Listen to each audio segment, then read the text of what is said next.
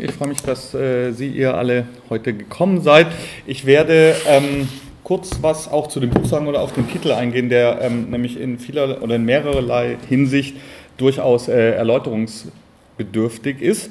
Ähm, das ist äh, die gekürzte Fassung meiner Doktorarbeit, die 2015 in der ersten Auflage erschienen ist. Das hier ist jetzt äh, die zweite Auflage, kann man vielleicht auch mal rumgeben. Ähm, ich werde generell zu dem Buch was sagen und es ist, ähm, wenn Sie das erwartet haben, um gleich eine Erwartung zu enttäuschen, ich rede nur bedingt über 68. Ich werde erläutern, warum ich nur bedingt über 68 rede. Ich glaube, es gibt eine Vorgeschichte und es gibt eine Erfahrungsgeschichte, die äh, dem Ereignis vorangeht und die werde ich versuchen am Beispiel von Daniel Cohn-Bendit und seiner wichtigen Rolle im Pariser Mai 68 und dann danach äh, in der Bundesrepublik, in der Linken in der Bundesrepublik äh, zu erläutern. Es gibt äh, sehr gute Bücher zu 68, wenn man über das Ereignis oder über die Monate und über das Jahr was lesen will und das ist äh, in Deutschland vor allem natürlich Wolfgang Graushaar, aber es ist auch ähm, Ingrid Gilcher-Holtei, eine Bielefelder Historikerin, die so das Standardwerk auch äh, zu dem Pariser Mai, also den Tagen auf den Barrikaden verfasst hat. Das ist alles gut dokumentiert, nachlesbar.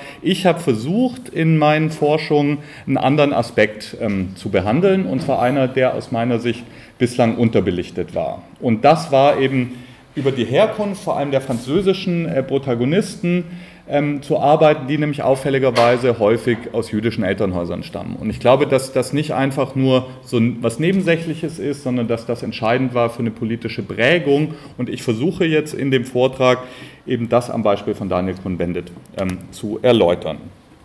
Zu dem Titel, um den ähm, kurz zu erklären, mir geht es keineswegs darum zu sagen, dass der gesamte Mai 68 oder die 68er Bewegung jüdisch war. Das ist nicht der Punkt.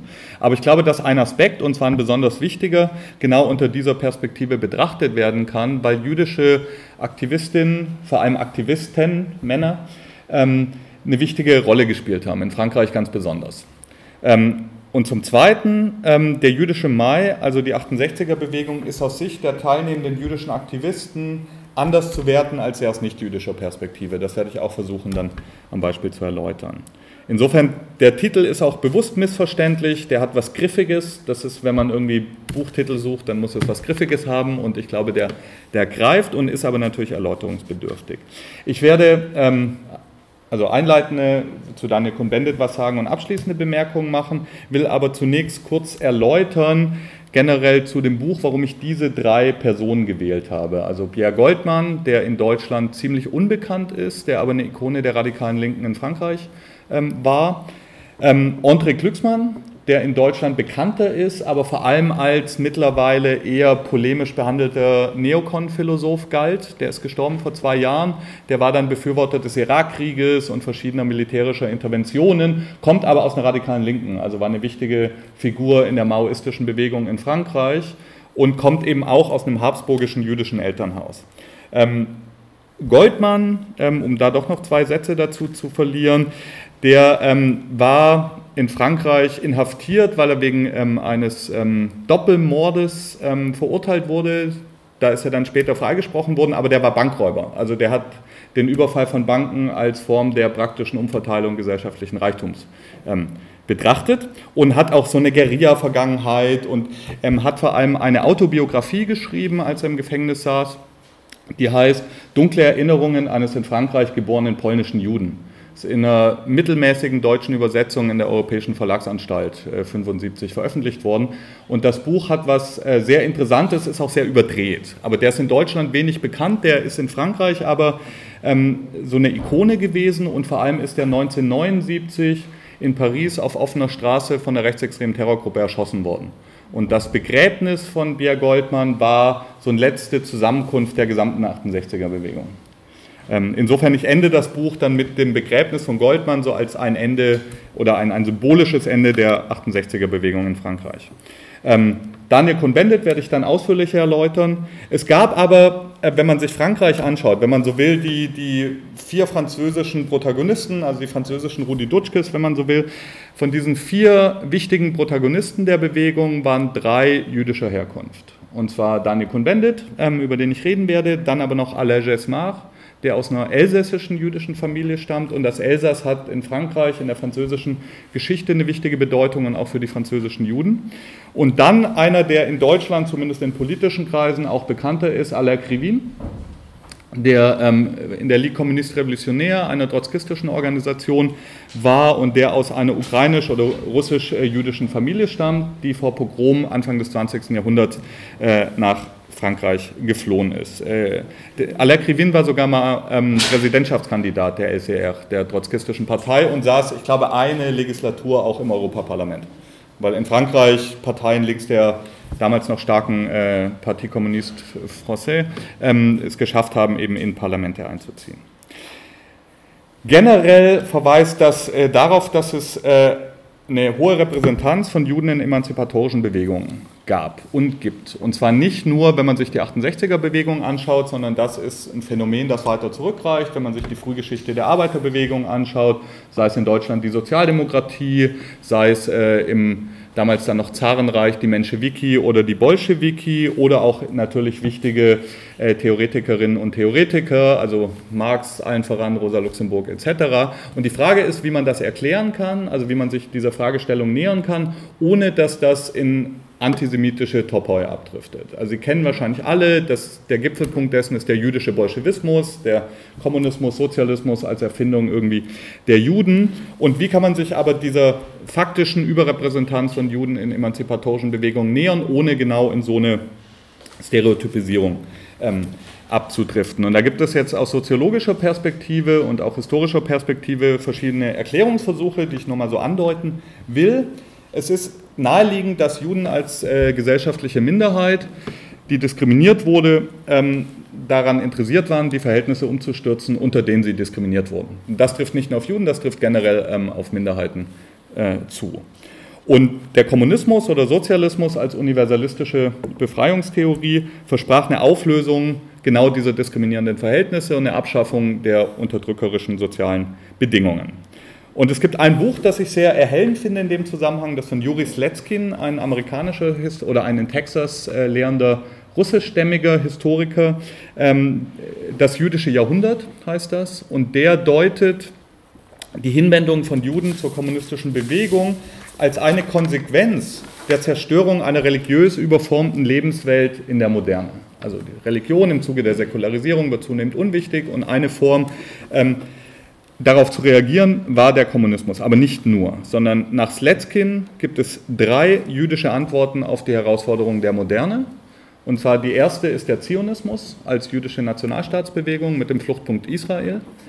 Die zweite ist der Liberalismus mit dem Fluchtpunkt der Vereinigten Staaten von Amerika als staatliche Verkörperung des Liberalismus. Und die dritte ähm, ist der Kommunismus mit dem Zentrum Moskau. Also Zionismus, Liberalismus, Kommunismus als drei jüdische Antworten äh, auf die Herausforderungen der Moderne. Allerdings ähm, weist Letzkin zu Recht darauf hin, dass weder die meisten Kommunisten jüdisch noch die Mehrheit der Juden kommunistisch waren. Das ist naheliegend. Aber die Juden, die es waren, innerhalb der kommunistischen Bewegung, waren als Minderheit von großer Sichtbarkeit. Und das trifft sowohl auf führende Theoretikerinnen und Theoretiker zu und das trifft eben auch auf die 68er-Bewegung zu. Und deswegen würde ich sagen, es gilt analog zu diesem Argument von Sletskin in Bezug auf die 68er-Bewegung, dass weder die Mehrheit der 68er-Bewegung Juden waren, noch die Mehrheit der Juden in der 68er-Bewegung aktiv waren, aber die dies waren, waren häufig von herausgehobener Bedeutung. Und das versuche ich dann eben äh, am Beispiel von Kuhn-Bende gleich deutlicher zu machen. Ähm, was ich im Buch nicht mache, ist eine weitere Allgemeingültigkeit beanspruchende Erklärung zu liefern, neben diesen Theorien, die bestehen, sondern ich versuche anhand von drei individuellen Lebenswegen eine gedächtnisgeschichtliche Grundierung herauszuarbeiten und zu zeigen, wie diese Lebenswege sowohl innerhalb einer jüdischen Geschichte als auch innerhalb einer linken Geschichte zu verorten sind und dann anders zu verstehen sind. Und ich glaube, dass wenn man so versucht, eine biografische Entwicklung aufzudröseln, dann scheint da auch ein Moment von Allgemeinheit auf. Weil ich glaube, dass in dem Lebensweg von Daniel Cohn-Bendit Dinge drin sind, genauso in Fluxmanns Lebensweg, die eben in anderen Biografien auch aufscheinen könnten. Also insofern, ich behandle jetzt eine Person, aber ich glaube, da steckt ein bisschen mehr drin. Ähm, hinsichtlich der Herkunft der drei Leute, die ich behandle, kommt es immer wieder zu Irrtümern. Das werde ich mal kurz am Beispiel von André Glucksmann äh, deutlich machen. Ich habe einfach mal so angeschaut, wie er vorgestellt wird in irgendwie Radiointerviews oder äh, der war ja auch viel im Fernsehen, im Französischen vor allem. Da gibt es dann ähm, Einführungen, wenn, wenn er vorgestellt wird von äh, er stamme aus einer jüdischen Familie, Zitat, die aus Polen nach Frankreich kam. Eine andere Einführung heißt, Glucksmanns Mutter stammte ursprünglich aus Tschechien, sein Vater aus dem Herzogtum Bukowina. Oder eine dritte Einführung, André Glucksmann kam 1937 als Sohn deutsch-jüdischer Eltern in Boulogne-Billancourt zur Welt. Oder noch ein letztes, André Glucksmann ist das dritte Kind österreichischer Juden, die vor den Nazis nach Frankreich flohen und in der Resistance kämpften. Also man kann sich aussuchen, Glucksmanns Eltern stammten aus Polen, aus Deutschland, aus Österreich, aus Tschechien oder aus Rumänien. Das sind so unterschiedliche ähm, Angebote, die bestehen und es, die sind halt alle falsch. Glucksmanns Eltern stammen aus dem Habsburger Reich und das ist ganz entscheidend. Das war nämlich ein Vielvölkerstaat mit einer Pluralität von unterschiedlichen Völkerschaften, auch eine Pluralität von Sprachen und das war zentral für eine Politisierungserfahrung, die Glucksmanns Eltern durchgemacht haben. Und sowas versteht man nicht, wenn man genau ähm, so eine Herkunft und auch so eine historische Herkunft äh, ausblendet, weil der, das Habsburger Reich war gerade kein homogener Nationalstaat, wie man es heute kennt, sondern war anders strukturiert und das war prägend. Und in Bezug auf Daniel Cohn-Bendit, ähm, auf den ich ja den Fokus legen werde, heißt es immer wieder, er ist Deutscher oder er ist Franzose oder ist er eigentlich beides oder ist die Mutter Französin und der Vater Deutscher oder ist es andersrum. Das heißt, es gibt irgendwie eine Verwirrung in Bezug auf Herkunft und das verweist darauf, dass ein Lebenslauf oder eine Herkunft, die sich eindeutig nationalen Kategorien entzieht, immer wieder für Unklarheit sorgt und nicht genau gefasst werden kann. Und das werde ich ähm, dann eben genauer ähm, erläutern. Ah das waren die, äh, die Punkte, die ich da äh, ausgeführt hatte. Und ähm, über Goldmann gibt es in Deutschland so gut wie keine Forschung, deswegen hatte ich den ausgesucht. Äh, Cohn-Bendit fand ich interessant, weil Cohn-Bendit denkt man, das kennt man, man kennt, der ist so medienpräsent. Jetzt auch im Zuge der, des Jubiläums äh, 50 Jahre 68. Viele von Ihnen haben wahrscheinlich dieses längere Interview, das äh, Klaus Leggevi mit Cohn-Bendit äh, geführt hat, das auf Deutschlandfunk in zwei Teilen lief äh, gehört. Das ist sogar übersetzt worden und in der äh, New York Review of Books in der Mai-Ausgabe äh, in englischer Fassung ähm, äh, abgedruckt worden. Also Daniel Cohn-Bendit ist immer präsent. Man hat das Gefühl, man weiß irgendwie relativ viel über ihn. Und ich versuche jetzt aber eben einige Dinge deutlich zu machen, äh, die noch nicht bekannt sind. Ähm, Alain Gesmar hatte ich schon kurz erläutert. Ich hatte mir anfangs auch überlegt, Alain Krivin reinzunehmen, der nämlich nochmal einen anderen osteuropäischen Hintergrund reingebracht hätte. Das hatte dann was mit arbeitspragmatischen Aspekten zu tun, weil eine Finanzierung für eine Doktorarbeit immer nur einen bestimmten Zeitraum abdeckt und da muss man irgendwann von einem Anspruch, den man thematisch hat, auf eine pragmatische Umsetzbarkeit äh, kommen. Und das hat beispielsweise Micha Brumlik äh, kritisiert in der Rezension in der Taz, dass ich die Trotzkisten nicht ausführlich genug behandelt hätte, obwohl die eine wichtige Rolle gespielt haben. Und das stimmt insofern, aber da gibt es eine ganz witzige Anekdote, wenn man so will. Und Anekdoten haben, wir, haben aber ja häufig einen Erkenntnisgehalt über so einen Witzcharakter hinaus. Da ähm, wurde nämlich im, im, im, Zentralkomitee, das hatte die Ligue Kommunist Revolutionär noch, wie man das als gute trotzkistische Gruppe hat, ein Zentralkomitee mit zwölf Personen. Und da gibt es so eine Anekdote darüber, dass die sich unterhalten, warum sie sich eigentlich nicht auf Jiddisch unterhalten. Und die Antwort ist dann wegen Daniel Ben Said. Daniel Ben Said war nämlich ein sephardischer Jude mit einem algerischen Hintergrund. Alle anderen waren osteuropäische Juden, die in jiddischsprachigen Familien aufgewachsen sind. So viel zu einer Prägung ähm, der trotzkistischen Gruppierung und man könnte das auch auf die maoistische Gruppierung, Gauche Proletarienne war in Frankreich die große maoistische Gruppierung.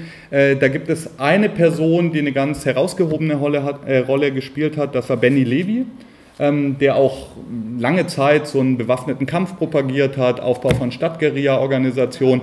Der hat eine interessante Entwicklung genommen, weil der, ich glaube es war in den späten 70ern, ähm, erstens, also kommt aus einer jüdisch-ägyptischen Familie, ähm, die auch sowohl kommunistische Anteile hat, aber Benny Levy ist dann sehr religiös geworden, ist nach Straßburg in eine Yeshiva gegangen und dann nach Israel ausgewandert und ultraorthodoxer Jude geworden.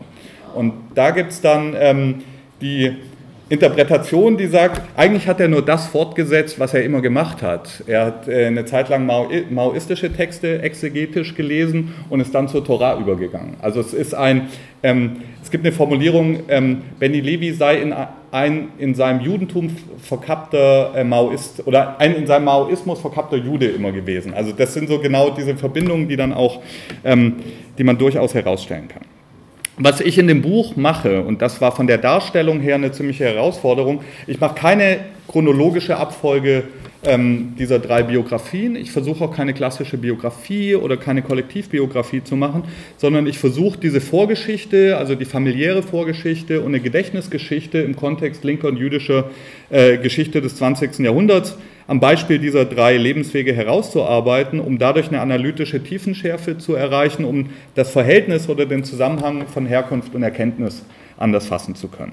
Insofern in dem Buch geht es genauso ausführlich über die Zwischenkriegszeit, die deutsche Besatzung, äh, wie die Nachkriegszeit äh, in Frankreich und nur so am Rande dann um das Ereignis 68 selbst. Aber es ist sowas wie ein Versuch, eine Hinführung der Vorgeschichte. Also es geht unter anderem auch ähm, kurz um Hamburg, weil nämlich die ähm, wenn man hier in Hamburg ist, muss man das zumindest äh, erwähnen, weil die Eltern von Klucksmann ähm, waren in Hamburg Mitte der 30er. Der Vater ähm, von André Klucksmann war Kominternfunktionär. Und ähm, die sind, äh, waren in Palästina als Linkszionisten, waren dann enttäuscht von den Verhältnissen dort, von der diskriminierenden Bedingung gegenüber der arabischen Bevölkerung, sind dann Kommunisten geworden und sind nach, nach Deutschland zurückgeschickt worden, Mitte der 30er, und haben sich am bewaffneten Kampf äh, der KPD oder an, am Widerstand der KPD ähm, beteiligt. Und ähm, André Glucksmann ist eigentlich, also sein Geburtsname ist äh, anders. Er ist nämlich Josef André Glucksmann und er ist 37 geboren in einer kommunistischen Familie. Also wenn kommunistische Eltern ihren Sohn 37 Josef nennen, dann ist das äh, also ist klar, wie das zu verorten ist. Und André ist Edgar André ist eine Erinnerung an Edgar André, den zu Tode gefolterten hamburgischen jüdischen Kommunisten oder jüdischstämmigen Kommunisten. Insofern merkt man, wie bis in die Namensgebung der Person hinein sich so eine linke Geschichte niederschlägt. Äh, das nur als äh, Nebenanekdote zu André Glucksmann, über den ich ja so gar nicht äh, weiter reden werde heute. Ähm, genau, es gibt viele Rückblenden in dem Buch, was manchmal so eine, eine Lektüre unterbricht, aber ich hoffe, dass es mir immer wieder gelingt, so den roten Faden auch ähm, wieder deutlich zu machen.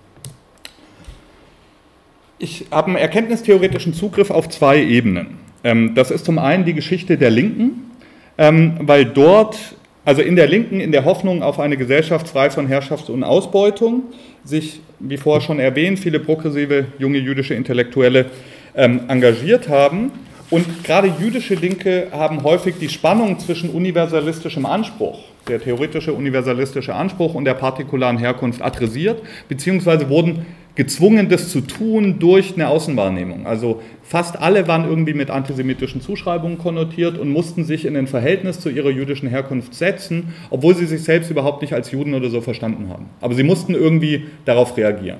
Und diese Spannung ist eben durch den Zugriff über eine Geschichte der Linken präsent.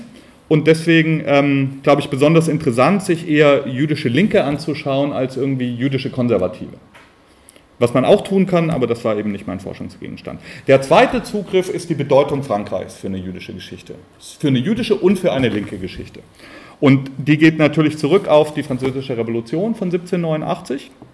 Also nicht nur, weil Frankreich das Land generell der Menschenrechte war, sondern auch besonders für eine jüdische Emanzipationsgeschichte. Also Frankreich war der erste Staat, der rechtlich die Juden gleichgestellt hat im Zuge äh, der französischen ähm, Revolution mit vielen Brüchen und mit vielen Unklarheiten. Und es gab aber schon 1791 in der ähm, Debatte in der Assemblée Nationale einen sehr wichtigen Ausspruch, ich zitiere mal die deutsche Fassung äh, von Clermont de Tonnerre, ähm, den Juden als Nation ist alles zu verweigern, den Juden als, Indi als Menschen aber ist alles zu gewähren. Also solange die Juden bereit waren, ihre kollektive Herkunft als Juden aufzugeben und sich als französische Staatsbürger zu begreifen, dann wurden sie rechtlich emanzipiert. Und das war revolutionär. Das war Frankreich das erste Land, das das durchgesetzt hat. Die USA, ich frage mal, weil Revolution war das Die war früher, aber das ist nochmal anders. Also diese Debatte, die dann da läuft, die lief in den USA nochmal, die lief anders. Also man könnte natürlich, wenn man die, die Unabhängigkeitserklärung und die Verfassung auch als Emanzipationsdekret ähm, für die Juden begreift, dann waren die USA die ersten. Aber kontinentaleuropäisch war es Frankreich und der Bezug äh, in der jüdischen Erinnerungsgeschichte genau darauf, auf die Debatte in Frankreich, ist sehr viel präsenter. Das bricht dann im 20. Jahrhundert mit der Auswanderung äh, vor allem osteuropäischer äh, Juden in die USA. Aber Frankreich war auch deswegen ähm, so wichtig, weil Frankreich eigentlich eine doppelte Geschichte hat, wenn man so will. Es gibt so diesen historisch den Topos der Deux France, der zwei Frankreichs. Weil es gibt neben dieser Emanzipationsgeschichte, die mit der, ähm, mit der Revolution beginnt, auch die Geschichte eines stark verwurzelten, vor allem katholisch geprägten, äh, ich sag mal, Antijudaismus. Es war noch nicht die moderne Form des Antisemitismus. Es gibt dann so Übergangsformen, wo der christlich geprägte Antijudaismus in modernen Antisemitismus übergeht. Und Frankreich hat natürlich oder was heißt natürlich, Frankreich hat die, den antisemitischen Skandal, der ähm, prägend war im späten 19. Jahrhundert, die Dreifüß-Affäre. Ähm, und nur zwei Sätze dazu, die war deswegen wichtig, weil, ähm, ich kann auch äh, immer so, ähm, die Dreifüß-Affäre, äh, der einzige jüdischstämmige Offizier im französischen Generalstab wurde des ähm, Geheimnisverrats an die Deutschen beschuldigt nach dem deutsch-französischen äh, Krieg von 1871 und ähm, der wurde dann unehrenhaft aus der Armee entlassen und da gab es auf dem Marsfeld in Paris in der Nähe vom, vom Eiffelturm, ähm, wurde sein Degen zerbrochen. Das ist so die symbolische ähm, äh, Entzug der Ehre im äh, Armeekontext. Und äh, es gab eine Masse von Leuten, die da waren bei dem Ereignis und die haben Tod den Juden gerufen. Und das in Frankreich, in dem Land der französischen Revolution, das die Juden emanzipiert hat und die Dreifüß-Affäre war deswegen auch, ähm, hat weitere Wellen geschlagen, weil ein, der damalige Korrespondent einer Wiener Zeitschrift anwesend war, nämlich Theodor Herzl. Und der hat die Dreifüß-Affäre ganz unmittelbar beobachtet und da war klar, wenn äh, selbst in Frankreich, dem Land der Revolution, dem Land der Emanzipation, sowas noch passiert, dann gibt es keine Emanzipation der Juden in den bestehenden Nationalstaaten. Dann brauchen die Juden ihren eigenen Staat. Also, und da ist historisch umstritten, inwieweit dieses Ereignis zentral war für äh, die Entstehung des Zionismus als jüdische Nationalstaatsbewegung, aber sie war auf jeden Fall prägend für Herzl ähm, in der gedanklichen Entwicklung. Und die Dreifüß-Affäre war nicht nur ein Schlüsselereignis der französischen Geschichte, sondern rückblickend auch für ganz Europa. Und das ist dann immer wieder Hannah Arendt. Und es gibt sowohl einen theoretischen Grund, warum ich mehrmals auf Hannah Arendt eingehe, aber auch einen biografischen Grund für Daniel Cohn-Bendit, den ich dann noch äh, erläutern werde. Für Hannah Arendt, ähm, die hat das, finde ich, sehr gut auf den Punkt gebracht, Zitat, so groß aber ist, trotz nationalstaatlicher Zersplitterung, die Kontinuität und Durchdringung gesamteuropäischer Geschichte, dass nahezu jedes größere Ereignis des 20. Jahrhunderts, von der Oktoberrevolution bis zum Ausbruch des Nationalsozialismus, im Frankreich des vorigen Jahrhunderts sich in einigen wesentlichen Konturen bereits abgezeichnet hat um dort als kurzes, scheinbar folgenloses Spiel, als Tragödie wie die Kommune oder als Farce wie die Dreifüß-Affäre gleichsam ihre Generalprobe zu absolvieren. Zitat Ende. Das heißt, sowohl im späten 19. Jahrhundert und in der ersten Hälfte des 20. Jahrhunderts ist Frankreich ganz zentral, aber auch nach 45 noch in einigen Stichworten und äh, ist Frankreich ganz bedeutend für die äh, jüdische Geschichte, unter anderem auch deswegen, weil in Frankreich wirklich prototypisch die kontinentaleuropäische und die koloniale Geschichte zusammenfallen. Ähm, Frankreich als äh, größte Kolonialmacht, also neben, neben, Großbritannien, aber größte Kolonialmacht äh, auf dem europäischen Kontinent. Und in Frankreich fällt das zusammen in einem ganz symbolischen Ort. Mein, mein, ähm, der Betreuer der Doktorarbeit, Dan Wiener, sprach da von gegenläufigen Gedächtnissen, die in Frankreich zusammenfallen. Und zwar kann man das ganz symbolisch ähm, an einem Tag äh, deutlich machen, und zwar am 8. Mai 1945, der natürlich in Deutschland klar konnotiert ist. Das ist die Kapitulation der Wehrmacht, das ist das Ende des Zweiten Weltkrieges. Ja, ist es in Frankreich natürlich auch, weil die Kapitulation in Reims unterzeichnet wurde, aber es war mehr in Frankreich, weil am 8. Mai 1945 im französisch Algerien in Sétif eine große Demonstration stattfindet von algerischer Bevölkerung, die sowohl die französische Nationalfahne, aber auch die Fahne der, der algerischen Unabhängigkeit mit sich tragen. Und da ist es zu einem Massaker gekommen. Äh, von französischen Sicherheitskräften. Das heißt, in Frankreich ist der 8. Mai 45 doppelt konnotiert. Es ist nicht nur der Tag äh, der, der Kapitulation und des Sieges über Nazi-Deutschland, sondern es ist auch der Beginn einer sehr brutal verlaufenden Entkolonisierung die in Frankreich nämlich unmittelbar übergeht, weil im Gegensatz zum Rest von zumindest Westeuropa, wo der Zweite Weltkrieg am 8. Mai 1945 offiziell aufhört, in Frankreich unmittelbar eine Kolonialauseinandersetzung anfängt. Und Frankreich ist insofern kein Land im Frieden. Frankreich ist ja mit der seltsamen Niederlage, Hydroche de Fête, wie Marc Bloch das genannt hat, 1940 faktisch erstmal als Nation aus dem Zweiten Weltkrieg ausgeschieden, als Deutschland ähm, in unerwartet kurzer Zeit äh, gegen Frankreich gesiegt hat, militärisch. Und Frankreich ist erst eigentlich 1944 dann wieder als Nation in den Krieg eingetreten. Das heißt, auch die, die, die Zeitpunkt der, der deutschen Besatzung wäre da nochmal zu diskutieren. Aber es geht mir jetzt vor allem um diese ähm, Kolonialauseinandersetzung, die nämlich mit dem Massaker in Algerien in Setif erstmal gedeckelt wird, aber es findet sowohl ein brutaler Kolonialkrieg in äh, Madagaskar statt, ähm, von der französischen Armee und dann aber ganz entscheidend erstmal in einer anderen Weltregion, nämlich in Indochina. Also französische Indochina, was ähm, besetzt war im Zweiten Weltkrieg von japanischen Truppen. Und es gab eine Befreiungsorganisation und das waren die Viet Minh. Und es gab den Anführer der äh, Viet Minh, der äh, am äh, 2. September 1945 unter Bezugnahme auf die Prinzipien der französischen und der amerikanischen Revolution die Unabhängigkeit ausgerufen hat. Und der Anführer war Ho Chi Minh. Ähm, das heißt, da, und das, ich rede jetzt von 45 und die Relevanz, die Ho Chi Minh dann 68 hatte, ist natürlich äh, auch genau vor dem Hintergrund nochmal besonders interessant. Das hat nicht geklappt mit der Unabhängigkeit, weil es gab keine Verhandlungslösung und es kam zu einem sehr brutalen Indochina-Krieg von 1946 bis 1954. Und da haben unter anderem auch ähm, in der Fremdenlegion gar nicht so wenige ehemalige SS-Leute dann auf französischer Seite gegen die Kolonialvölker oder da äh, in Indochina ähm, gekämpft. Und auch wiederum bezeichnet, es gibt manchmal so Tage, in Deutschland ist das der 9. November, so ein Tag, der so ganz aufgeladen ist durch das ganze 20. Jahrhundert hindurch. In Frankreich ist es eben der 8. Mai, weil der Indochina-Krieg endet mit der Niederlage der französischen Armee in der Schlacht von Dien Bien Phu am 8. Mai 54. Also es ist wiederum der 8. Mai. Und unmittelbar, ein halbes Jahr Verzögerung ungefähr, beginnt dann der Algerienkrieg, ähm, der brutalste Kolonialkrieg, den Frankreich geführt hat und der auch nochmal anders ähm, zu verstehen ist oder anders, äh, eine andere Bedeutung hatte, weil Algerien war im Gegensatz zu Indochina eine Siedlungskolonie.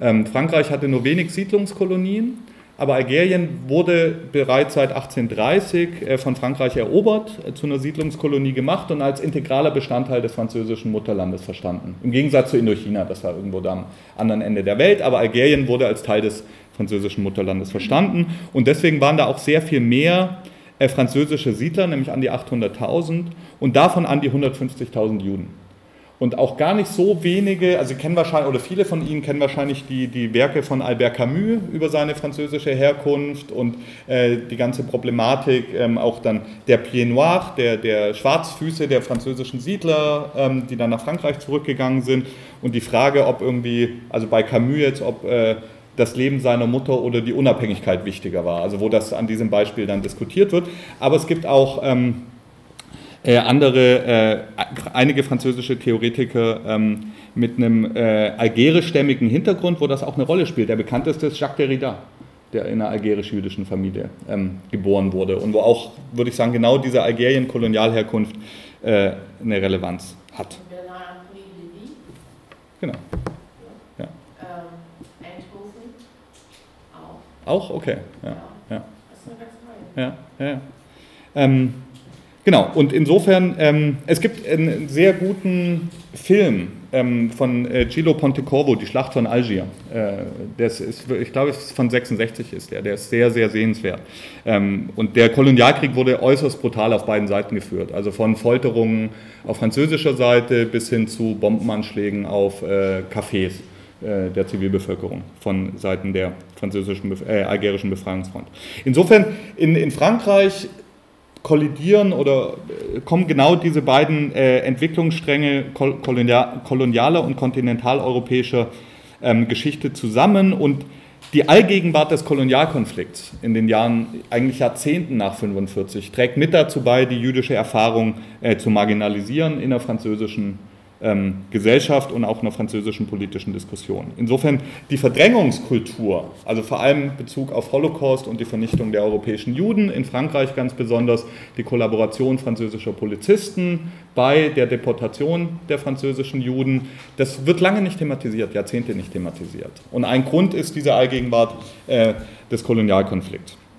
Und diese Verdrängungskultur, die bricht 68 auf. Und zwar nicht selten von jüdischen Linken, die das Schweigen, oftmals auch jenes der Eltern, nicht mehr mitzutragen bereit waren. Hierfür ein ähm, Zitat von äh, Dandina.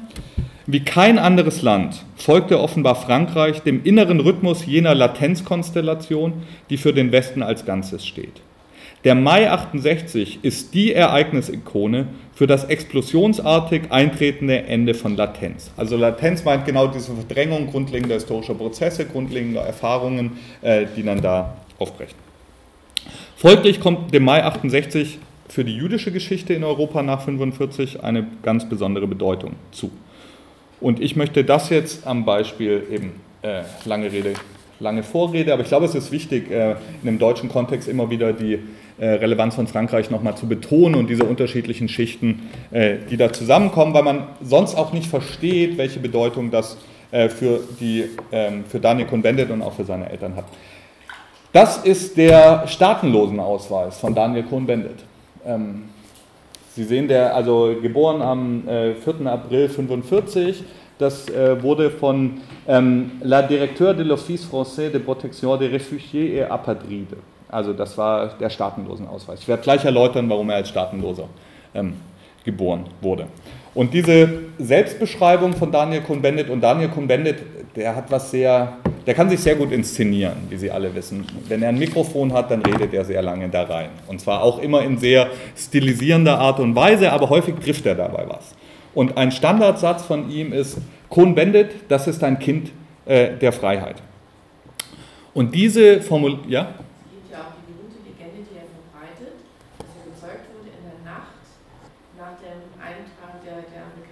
Ja, komme, gehe ich gleich drauf ein. Also das, das spielt nämlich genau auf die Umstände seiner Geburt an. Ähm, weil er betont häufig, dass seine Eltern ihn ziemlich genau nach der Anlandung der Alliierten in der Normandie gezeugt haben müssen. Und das kann man ja, wenn man April neun Monate zurückrechnet, also ungefähr kommt es hin. So, inwieweit das stilisiert ist, äh, das ist ja auch das Problem, dass ähm, wenn man Leute über ihr eigenes Leben und ihre eigene Biografie fragt, äh, nicht klar ist, was sie selbst stilisieren, was real sich zugetragen hat, was so nachträgliche äh, Konstruktionen sind.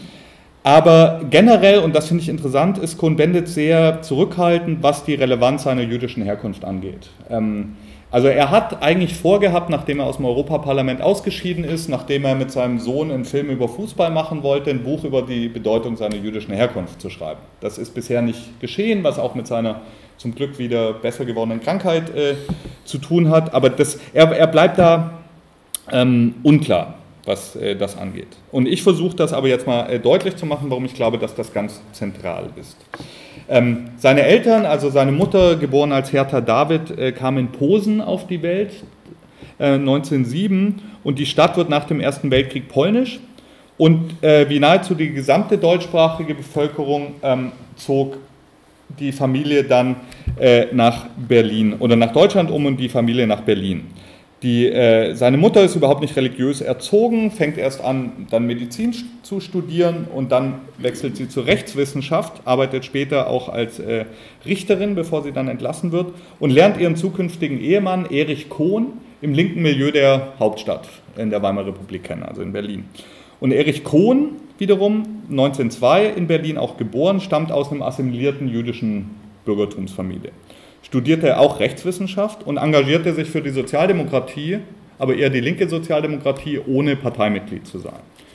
Und als er eine Zulassung als Anwalt beantragt, ist ihm aufgefallen, dass es äh, ziemlich viele Anwälte mit dem Nachnamen Kohn gab. Und um irgendwie so ein Unterscheidungskriterium zu haben, hat er den Mädchennamen seiner Mutter hinzugenommen. Und seitdem heißt er Kohn Bendit.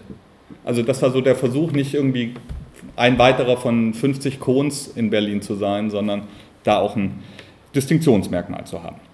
Ähm, und sowohl Hertha Kohn-Bendit, also Hertha David als auch Erich Kohn-Bendit ähm, haben sich weder als Juden verstanden, noch waren sie religiös, noch sonst was, aber ständig mit judenfeindlichen Angriffen konfrontiert. Insofern, genau das meine ich, sie mussten sich irgendwie mit ihrer Herkunft auseinandersetzen, ob sie wollten oder nicht. Und da gibt es wiederum einen äh, Satz von Hannah Arendt, der das ganz gut trifft. Sie kamen aus ihrem Judentum nicht heraus. Also ganz egal, wie sie sich subjektiv begriffen haben, äh, in welches Verhältnis sie sich dazu gesetzt haben, sie mussten sich immer damit auseinandersetzen. Und Erich Kohn-Bendit wurde dann Anwalt der Roten Hilfe. Einer der wichtigsten Anwälte der Roten Hilfe. Der hat ganz viele Prozesse mit ähm, äh, Hans Litten zusammengeführt. Hans Litten war, der hat es geschafft, führende Nationalsozialisten äh, vor die Gerichte zu kriegen. Und es gab in der völkischen Presse, also sowohl äh, vor allem in der NS-Presse, relativ bald eine ähm, kontinuierliche Hetze gegen die jüdisch-bolschewistischen Anwälte. Äh, Hans Litten und äh, Erich Cohn-Bendit. Und Hans Litten ist dann auch äh, unmittelbar nach dem Reichstagsbrand im Februar 1933 inhaftiert worden, ist dann ist auch nie wieder freigekommen, ist später im Konzentrationslager ermordet worden. Und eigentlich wollte Erich Cohn-Bendit die Verteidigung von Hans Litten übernehmen und ist auch von der Familie von Hans Litten gebeten worden, das, es zu tun, hat dann aber erfahren, dass er selbst auf einer Liste zu verhaftender Personen steht und sich dann entschieden, ins Exil zu gehen und ist dann nach Paris äh, ins Exil gegangen. Und damals, 1933, waren ja also für, für linke, äh, linkspolitisch Aktive, die aus dem NS-Deutschland fliehen, waren Prag und Paris eben die beiden Exilstationen in den frühen 30ern. Und ähm, die Hertha David, hat als Juristin gearbeitet und verlor dann aber ähm, mit dem Gesetz zur Wiederherstellung des Berufsbeamtentums ähm, ihre Stellung und ist dann auch nach Paris gegangen. Und dann ähm, haben sie in Paris später geheiratet. Ich spreche jetzt dann immer von beiden Kronbendits. Ähm, Im Exil mussten sie dann das übliche, übliche Exilgeschichte, große Schwierigkeiten, den Alltag zu bewältigen. Sie konnten die Sprache kaum, haben sich mit Gelegenheitsjobs äh, über Wasser gehalten und sie lebten dann im 15. Arrondissement, wo relativ viele linke äh, Exilierte waren und das auch nochmal entscheidend. Also ähm, das Selbstverständnis der beiden Kuhn-Bendits war dann, die waren nicht jüdisch, sondern die sind geflohen, weil sie Linke waren, vom Selbstverständnis her, weil sie linke Sozialdemokraten waren und politisch verfolgt wurden. Ähm, und sie waren dann im, lebten im 15. Arrondissement und ganz in der Nähe wohnten eben, um einige Namen zu nennen, Name-Dropping. Äh, Walter Benjamin, Max Ophüls, der Regisseur, Daniel Cohn-Bendit spielt als Vier, Vierjähriger eine Statistenrolle in einem, einem der Filme von äh, Ophüls. Dann Arthur Köstler und Hannah Arendt. Und das waren alles enge Bekannte äh, der Familie. Der erste Sohn wird äh, Jean Gabriel, wird 36 geboren und der bezeichnet sich, weil er wahrscheinlich seinem Bruder da äh, irgendwie die Stilisierung auch nachmachen musste, als Kind der Volksfront. Weil 36 war natürlich Leon Blum, also unter Leon Blum die Volksfront mit Unterstützung der Kommunisten äh, an der Regierung. Und ähm, Genau, deswegen bezeichnet er sich als Kind der Volksfront. Es war dann bereits kurz vor dem deutschen Überfall auf Polen 39 wurden alle in Paris lebenden männlichen Deutschen als Angehörige einer feindlichen Nation interniert. Unter anderem eben auch Erich Cohn-Bendit. Und zwar egal, wie das Selbstverständnis als Linke oder auch als äh, Gegner des Nationalsozialismus, die waren Deutsche erstmal und wurden dann äh, inhaftiert. Und da war Erich Cohn-Bendit ähm, mit äh, verschiedenen auch bekannten äh, Leuten ähm, zusammen, äh, also anderen linken Exilierten in äh, Lagern. Und die, also Hertha Cohn-Bendit ist dann in die unbesetzte Zone Frankreichs nach dem deutschen äh, Überfall äh, geflohen. Und äh, Erich Cohn-Bendit hat es nachher geschafft, aus einem Lager zu fliehen. Und dann lebten sie bis zur Befreiung äh, in der Gegend von ähm, Lyon oder in Montauban. Und zwar unter falschem Namen. sie haben ihren Sohn einer katholischen Familie übergeben, weil sie Angst hatten, verhaftet zu werden und lebten eigentlich in einem kleinen Zimmer ohne Licht und Wasser, also unter sehr äh, heftigen, bitteren Bedingungen. Und dann wird eben am 4. April der zweite Sohn, Mark Daniel Cohn-Bendit, geboren. Und er kommt als Staatenloser auf die Welt.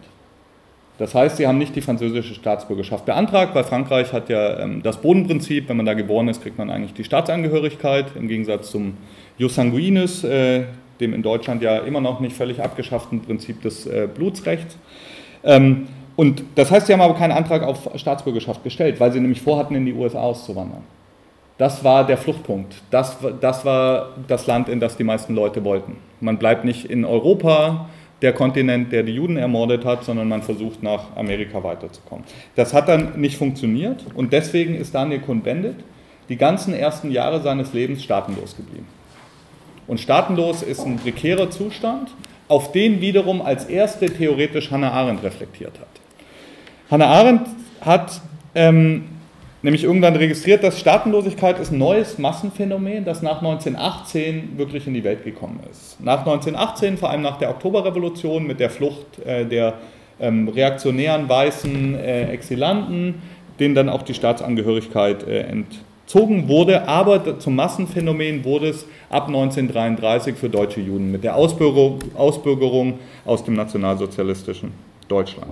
Und das war ein Schicksal, das eben auch Hannah Arendt persönlich betraf, die ja äh, dann von Frankreich über Portugal in die Vereinigten Staaten von Amerika emigriert war und da anfängt genau über dieses politische Problem der Staatenlosigkeit nachzudenken. Sie hat davor schon über die sogenannte jüdische Frage gearbeitet, sie hat über Antisemitismus viel gearbeitet und beginnt sich dann aber stärker mit Minderheitenpolitik und auch Staatenlosigkeit auseinanderzusetzen. Und zwar zunächst in einem längeren Brief. Das ist so das erste Zeugnis äh, von Hannah Arendt als Reflexion auf Staatenlosigkeit. Und der Adressat des Briefes war genauso wie sie selbst von dem Schicksal betroffen, der Staatenlosigkeit, und das, der Adressat war Erich Cohn-Bendit. Also Hannah Arendt schreibt über Staatenlosigkeit dem Vater von Daniel Cohn-Bendit, der selbst die ersten Jahrzehnte seines Lebens äh, als Staatenloser gelebt hat. In diesem Brief formuliert Hannah Arendt eben zentrale Gedanken äh, zur Minderheitenfrage und zur Staatenlosigkeit und da bezeichnet sie in einer berühmt gewordenen Formulierung die Juden als Minderheit par excellence. Also weil die Juden ganz, also die Juden hat alles getroffen, was irgendwie so Minderheiten in anderen äh, Ländern äh, ausgesetzt waren. Und Hannah Arendt äh, führt dann aus, dass durch Entwicklung seit den 1920er Jahren eben der Völkerbund immer weniger Handhabe gehabt habe, äh, die Einhaltung seiner eigenen Regularien zu garantieren. Und Minderheitenpolitik, was der Völkerbund versucht hat, sei zum Scheitern verurteilt, solange übernationale Organisationen ihre Prinzipien nicht durchsetzen könnten, weil das Souveränitätsfragen in einer nationalstaatlich strukturierten Welt sind in letzter Instanz immer Machtfragen. Und Machtfragen heißt Gewaltfragen und heißt die Durchsetzungsfähigkeit ähm, bestimmter Prinzipien. Die Debatte haben wir heute in, auf der UNO, Syrien, was auch immer. Also Resolutionen zu verabschieden ist eine eine Sache, irgendwas durchzusetzen ist eine andere Sache. Und das ist immer eine, mit Macht und Gewalt äh, gekoppelt in letzter Instanz. Die eigentliche Zäsur, wie ich schon angedeutet habe, ist für Hannah Arendt aber die äh, Emigration, ja, hier ist ein Bild von Hannah Arendt mit einigen, äh, äh, einigen Stichworten. Ähm, die eigentliche Zäsur verortete Arendt bereits in der Massenemigration nach der Oktoberrevolution. Auch wieder ein Zitat. Seit diesem Zeitpunkt können wir das Entstehen einer ganz neuen europäischen Menschenklasse beobachten, die Staatenlosen. Sieht man die europäische Geschichte als die Entwicklung der europäischen Nationen oder als die Entwicklung der europäischen Völker zu Nationen, so sind sie, die Staatenlosen, das wichtigste Produkt der neueren Geschichte. Seit 1920 beherbergen fast alle europäischen Staaten größere Mengen von Menschen, die nirgends Heimatrecht haben, nirgends konsularisch geschützt, moderne Paria. Zitat Ende. Und damit brachte Hannah Arendt nicht nur ihren eigenen Status auf den Punkt, sondern auch die Situation der Familie äh, Cohn-Bendit. Und es ist kein Zufall, dass bis heute Daniel Cohn-Bendit immer wieder diesen Paria-Begriff für sich verwendet, weil er sich jenseits nationalstaatlicher Strukturen verortet und sich als modernen Paria bezeichnet.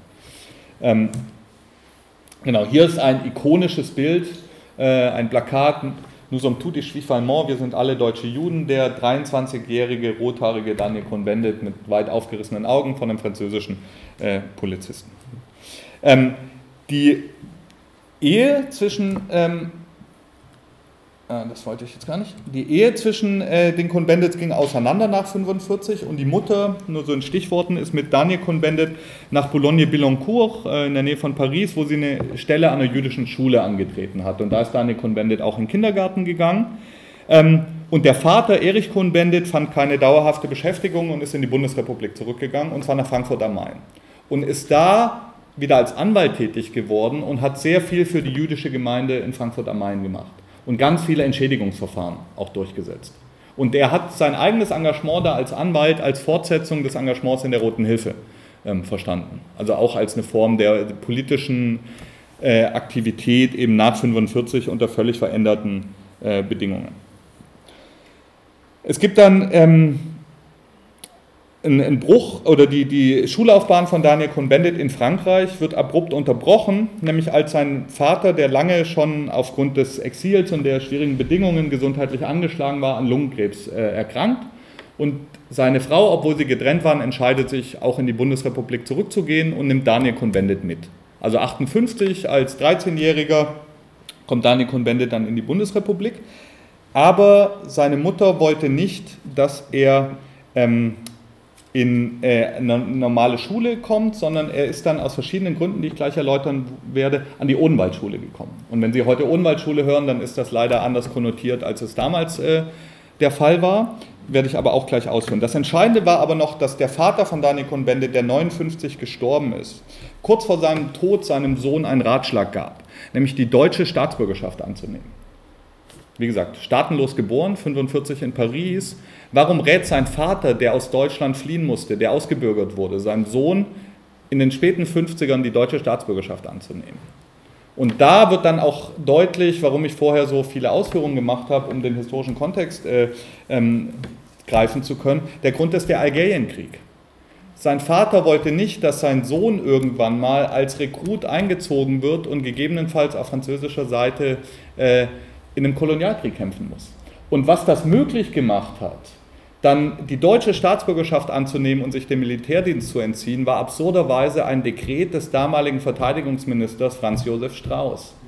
Weil der möglich gemacht hat, dass deutsche Juden nicht in die Bundeswehr müssen, sondern ihren Militärdienst auch in Israel ableisten können, wenn sie wollen. Das heißt, ein Dekret von Franz Josef Strauß, dem Reaktionär vor dem Herrn, äh, hat dazu geführt, dass Daniel Cohn-Bendit die deutsche Staatsangehörigkeit annimmt und sich dem Militärdienst entzieht eine, ähm, manchmal schlägt die Geschichte komische ähm, Sprünge.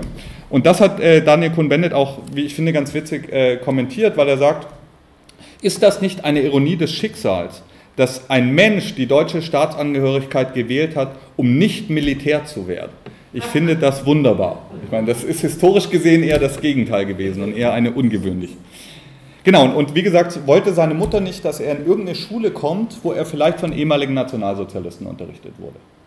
Was äh, irgendwie in späten 50ern eine hohe Gefahr dargestellt hätte. Und sie wussten aber, an der Odenwaldschule gibt es einen Lehrer, den sie kennengelernt haben im französischen Exil, der geboren wurde als äh, Ernst Jablonski, ein jüdischer Kommunist aus Berlin, der dann später in der Resistance gekämpft hat und unter dem Namen Ernest Jouy ähm, bekannt geworden ist. Und ähm, der war ein Bekannter von äh, Daniel Cohn-Bendits Eltern aus dem französischen Exil und war eben Lehrer an der Odenwaldschule in Oberhambach. Und die Odenwaldschule war in der Zeit ein progressives Reforminternat, das diesen restaurativen Tendenzen auch in der Pädagogik ziemlich entgegenstand. Und das ist natürlich sehr schade, dass wenn man heute Odenwaldschule hört, man an die 80er Jahre und die Pädophilie-Skandale denkt. Und das ist ja zu Recht auch sehr heftig kritisiert worden und die Schule ist mittlerweile geschlossen. Ich war noch im Archiv dort, die hatten ein eigenes Schularchiv, wo ich dann Daniel Cohn-Bendits Abituraufsatz eingesehen habe und solche Sachen. Das ist mittlerweile in Darmstadt im, im Staatsarchiv, ähm, aber die Schule ist geschlossen. Aber die Unwaldschule hat damals eine wichtige Rolle gespielt und Ernest Jouy war neben Hannah Arendt die wichtige theoretische Bezugsperson für Daniel Cohn-Bendit.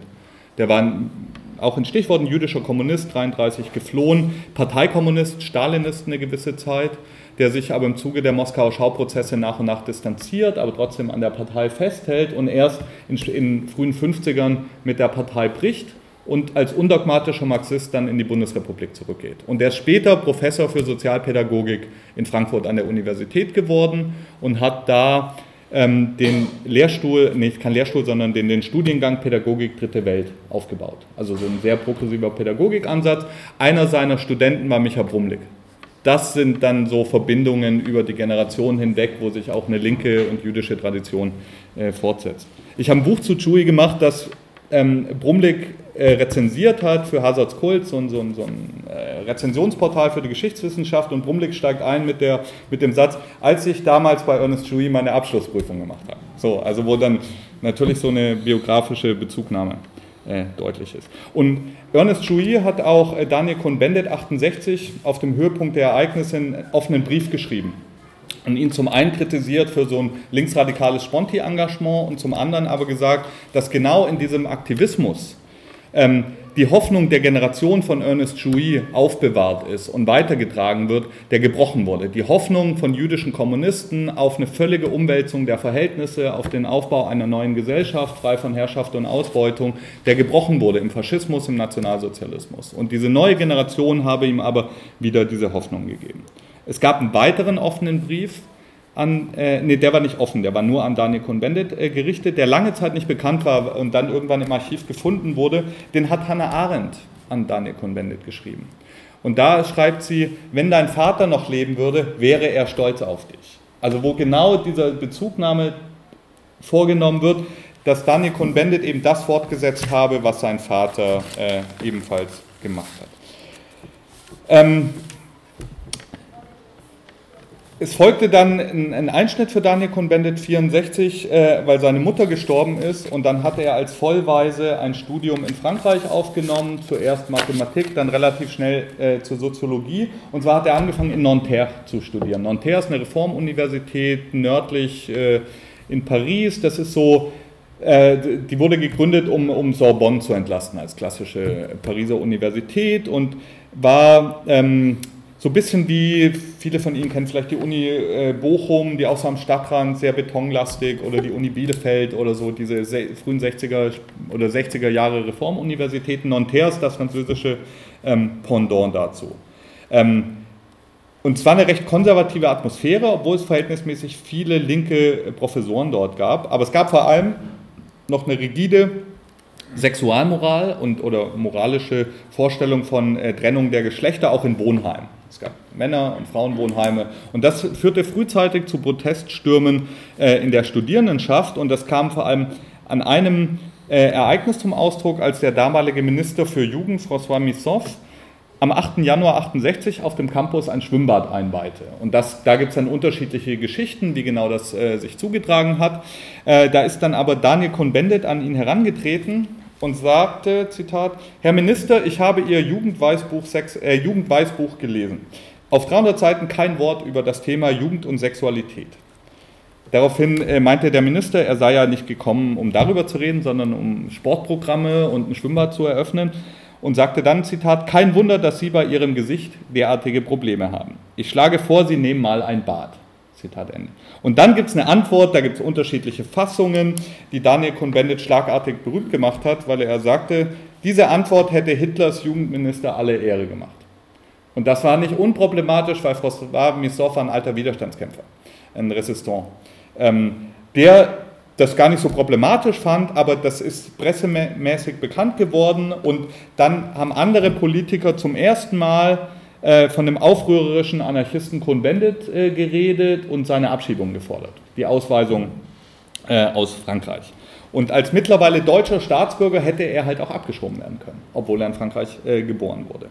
Und diese Nichtzugehörigkeit zu ausschließlich einem Land, dieses Changieren zwischen Deutschland und Frankreich, zieht sich eben wie ein roter Faden äh, durch das Leben von Daniel Cohn-Bendit. Nee, das wollte ich noch nicht.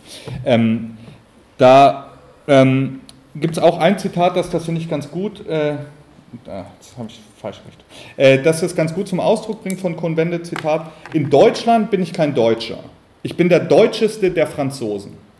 In Frankreich der Französischste der Deutschen. Also so egal in welchem Land er ist, er wird nie als zugehörig betrachtet und immer als irgendwie dann der deutscheste der Franzosen oder der französischste der Deutschen. Nach diesem Ereignis ähm, war Cohn-Bendit sowas wie die Repräsentanz oder der Repräsentant der neuen Bewegung und er ist dann relativ schnell als Danny Le Rouge, als der rote Danny, äh, bekannt geworden. Und er hat, ähm, er wurde dann im Zuge der Ereignisse von 68 sowohl von rechts als auch von links immer wieder aufgrund äh, seiner Herkunft angefeindet. Und zwar nur um zwei Beispiele zu nennen. Es gab äh, in Ende Mai 68 gaullistische große gaullistische Demonstration in Paris, wo eine der Hauptparolen war, Konventet nach Dachau, wo tausende Leute Konventet nach Dachau rufen. Es gab aber auch eine Kritik von links und links meint da äh, die Parteikommunisten, die seinerzeit in Frankreich um die 20 Prozent Wählerstimmen hatten und eine wichtige politische ähm, Kraft äh, in Frankreich darstellten. In der Humanité der Parteizeitung hat Georges Marchais, der war damals noch nicht Parteivorsitzender, aber einer der Führenden im Politbüro, ähm, am 3. Mai einen Artikel verfasst mit der Überschrift Die falschen Revolutionäre entlarven. Und da hat er argumentiert, dass diese pseudorevolutionären linksradikalen Gruppen den Monopolkapitalisten und gaullistischen Machthabern in die Hände spielen. Und diese verschiedenen Splittergruppen würden von dem, Zitat, deutschen Anarchisten Cohn-Bendit geleitet. Zitat. Und das ist natürlich problematisch, weil auch Marché mit diesem Ausspruch die Nichtzugehörigkeit Cohn-Bendits zu Frankreich unterstreicht, indem er ihn als deutscher Anarchist bezeichnet. Und dieses Tribut anarchistisch meint sowieso, das ist Chaos. Anarchistisch ist nicht gut, das widerspricht den äh, Traditionen Frankreichs und die Titulierung als Deutsch in diesem Kontext nimmt natürlich Bezug auf historisch gewachsene Aversionen, die aus französischer Perspektive auf der einen Seite verständlich sind mit der deutschen Besatzung äh, ab 1940, die aber historisch sogar noch weiter zurückreicht, nämlich bis zum Krieg 1870-71. Also diese ähm, Erbfeindschaft in Anführungszeichen zwischen Deutschland und Frankreich. Das heißt, der französische Kommunist Marché weist implizit auch noch darauf hin, dass die Kommunisten ja schon einmal Widerstand gegen die Deutschen geleistet hätten und das im Notfall auch wieder tun könnten, wenn es notwendig sei. Ähm, am Tag des Erscheinens des Artikels gab es eine Zusammenkunft im Innenhof der Sorbonne in Paris von Studenten und da wurde dieser Artikel vorgelesen. Und als die Stelle von Cohn-Bendit als deutscher Anarchist kam, schallte es dann von den Studierenden e schwief, e schwief, also und jüdisch und jüdisch. Und das heißt, da wurde dann völlig klar erkannt oder als, als äh, dass dieser Ausspruch äh, Cohn-Bendit als deutscher Anarchist durch einen französischen Kommunisten antisemitisch konnotiert gelesen werden kann. Das ist klar. So. Ähm, insofern ähm, wurde Cohn-Bendit auf eine eigentümliche Weise sowohl von der Partei Kommunistischen Linken als auch von der Rechten antisemitisch angefeindet. Nach diesen Ausschreitungen in Paris am 10. Mai begab Cohn-Bendit, wie sich das damals gehörte, auf eine revolutionäre Reise durch Europa, ähm, hat verschiedene Vorträge gehalten als Repräsentant der Bewegung und hat da in einer Rede in Amsterdam dazu aufgerufen, die französische Fahne zu zerreißen. Die französische Trikolore ist dazu da, zerrissen und in eine rote Fahne verwandelt zu werden. Und das natürlich gegenüber Staatssymbolen, die besonders aufgeladen sind, ähm, ein Affront. Und dieser Ausspruch hat dazu geführt, dass der französische Innenminister ihm die Wiedereinreise nach Frankreich untersagte. Und das wiederum war möglich, weil er ja die deutsche Staatsangehörigkeit hatte und äh, nicht die französische. Das hat wiederum dazu geführt, dass es zu Solidaritätsdemonstrationen kam ähm, von Studenten in Paris. Ähm, und eine der Hauptparolen war die, die Sie hier auf dem Plakat lesen können. Nous sommes tous des Juifs. Wir sind alle deutsche Juden. Die andere Parole war Nous sommes tous indésirables. Also wir sind alle unerwünscht oder Unerwünschte. Und das nimmt Bezug auf den Status von Migranten in der Zwischenkriegszeit, also vor allem Juden, aber nicht nur, die nach Frankreich gekommen sind, die nämlich da in der Mehrheitsgesellschaft als unerwünscht begriffen wurden. Das heißt, da wird in der politischen Agitation oder in der politischen ähm, Parole die Verbindung unterschiedlicher Zeit- und Gedächtnisgeschichten hergestellt. Also da wird sozusagen die Zwischenkriegszeit aktualisiert in der politischen Agitation äh, in 68 oder um 68 herum. Ähm, Genau. Und Cohn-Bendit angesprochen, äh, das ist ein Zitat, äh, relativ äh, zeitgenössisch, ähm, hat dann gesagt, dass genau diese Parole äh, für ihn sehr prägend war, weil nämlich, Zitat, die Tatsache, dass meine Eltern Deutschland verlassen mussten, habe ich verdrängt. Als ich aber aus Frankreich ausgewiesen wurde, ähm, lautete die spontane Parole in einer Stellungnahme gegenüber Minute, wir sind alle deutsche Juden. Die Wirkung dieser Parole macht deutlich, dass mich in Frankreich sehr viele Menschen in dieser Weise wahrgenommen haben. Zitat Ende. Und das heißt, völlig unabhängig vom eigenen Selbstverständnis ist genau das die Wahrnehmung von Cohn-Bendit, sowohl von politisch Verbündeten als auch von äh, politischen Gegnern. Und die Ausweisung aus Frankreich oder der Verbot der Wiedereinreise führte ihm eben in aller Deutlichkeit vor Augen, dass auch er seiner Herkunft nicht entfliehen konnte, ob er wollte oder nicht, wie es schon seine Eltern nicht konnten. Er war dann aber nicht bereit, das äh, Einreiseverbot hinzunehmen. Das ist das Foto im Original, das äh, eben als Vorlage für ähm, die, ähm, das vorherige Plakat ähm, hergehalten hat. Ich komme auch gleich zum Ende. Ähm, es gab dann eine zehn, also genau, Convendet war ausgewiesen und war dann, äh, Sie kennen das alles, in Frankfurt am Main, in der Alternativbewegung, er hat dann mit dem, äh, war in der Sponti-Gruppe Revolutionärer Kampf und mit dem späteren Außenminister äh, Joschka Fischer, äh, hat dann die Zeitschrift Pflasterstand gegründet, wo er leitender Redakteur war und äh, wurde dann äh, zum ersten Referenten, ich glaube in den späten 80ern, für multikulturelle Angelegenheiten in Frankfurt am Main und dann kam diese ganze äh, Geschichte der Grünen, Gründung der Grünen, ähm, Realo-Flügel und so weiter. Und mir geht es, wie gesagt, das merken Sie ja überhaupt nicht um eine Einschätzung der politischen Position Kuhn-Bendits, die ich in vielen Punkten problematisch finde. Da, das ist nicht mein Punkt, sondern mir geht es in, in meinem Vortrag ja um, um eine ganz andere Ebene. Und Cohn-Bendit hat versucht, dieses Einreiseverbot aufheben, äh, auf eine Aufhebung hinzuwirken und hatte da auch prominente Unterstützer bis hin zu Jean-Paul Sartre. Also da gab es führende französische Intellektuelle, die sich für Cohn-Bendit eingesetzt haben. Es hat aber insgesamt äh, zehn Jahre gedauert, bis das Einreiseverbot dann 79 erst aufgehoben wurde.